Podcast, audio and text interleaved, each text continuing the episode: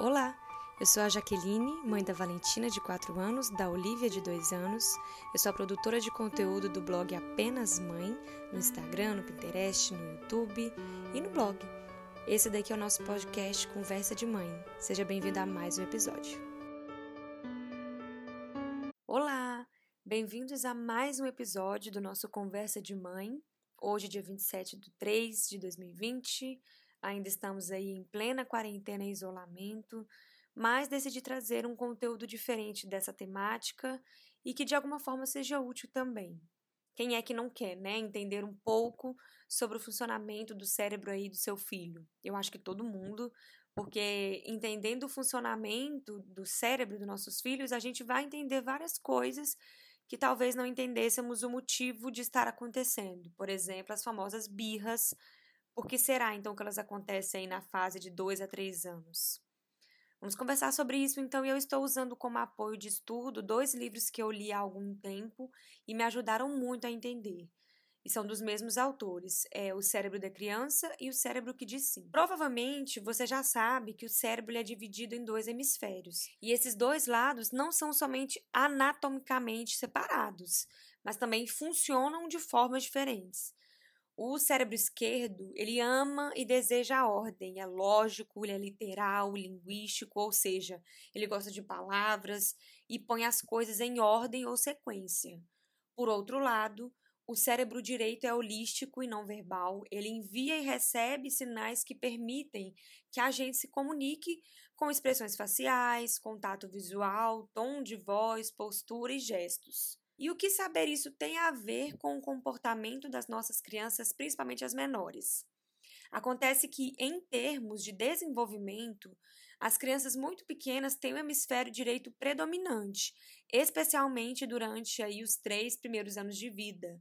Então, elas ainda não dominam a capacidade de usar a lógica e nem as palavras para expressar os sentimentos e acabam vivendo a sua vida completamente no momento. Lógica, responsabilidade, horários não existem ainda para essa faixa etária. Então nem adianta exigir isso deles num primeiro momento. Se você quer uma razão para ser paciente aí com o seu filho com a sua criança quando ele tem um ataque ou se comporta de maneira irracional, eu te digo que o cérebro dele ainda não está completamente formado. O seu filho muitas vezes é literalmente incapaz de controlar o seu corpo e as suas emoções. Além de entender isso, é interessante também a gente ter a consciência do quão fundamental é que os dois hemisférios funcionem juntos, o esquerdo e o direito.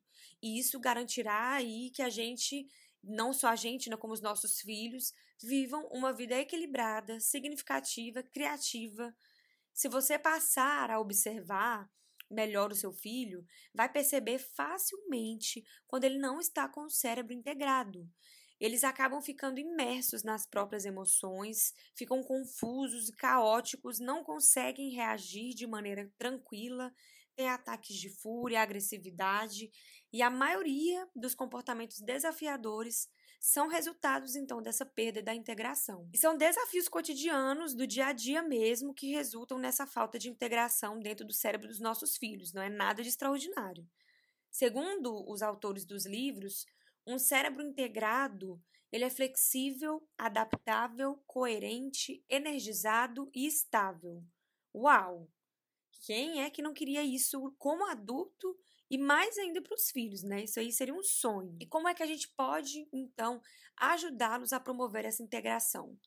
Dando aos nossos filhos experiências para criar conexões entre diferentes partes do cérebro, no dia a dia, na, nas situações cotidianas mesmo. Quanto mais experiências proporcionarmos aos nossos filhos, mais eles vão estar treinando essa integração do cérebro deles. Além então dessas questões aí dos hemisférios, nós também precisamos entender o cérebro como parte de cima e parte de baixo. O andar de baixo é responsável por funções básicas, como respirar, piscar, e por reações inatas, como lutar e fugir, por fortes também emoções, como raiva e medo. Resumindo, necessidades básicas são atendidas no andar de baixo.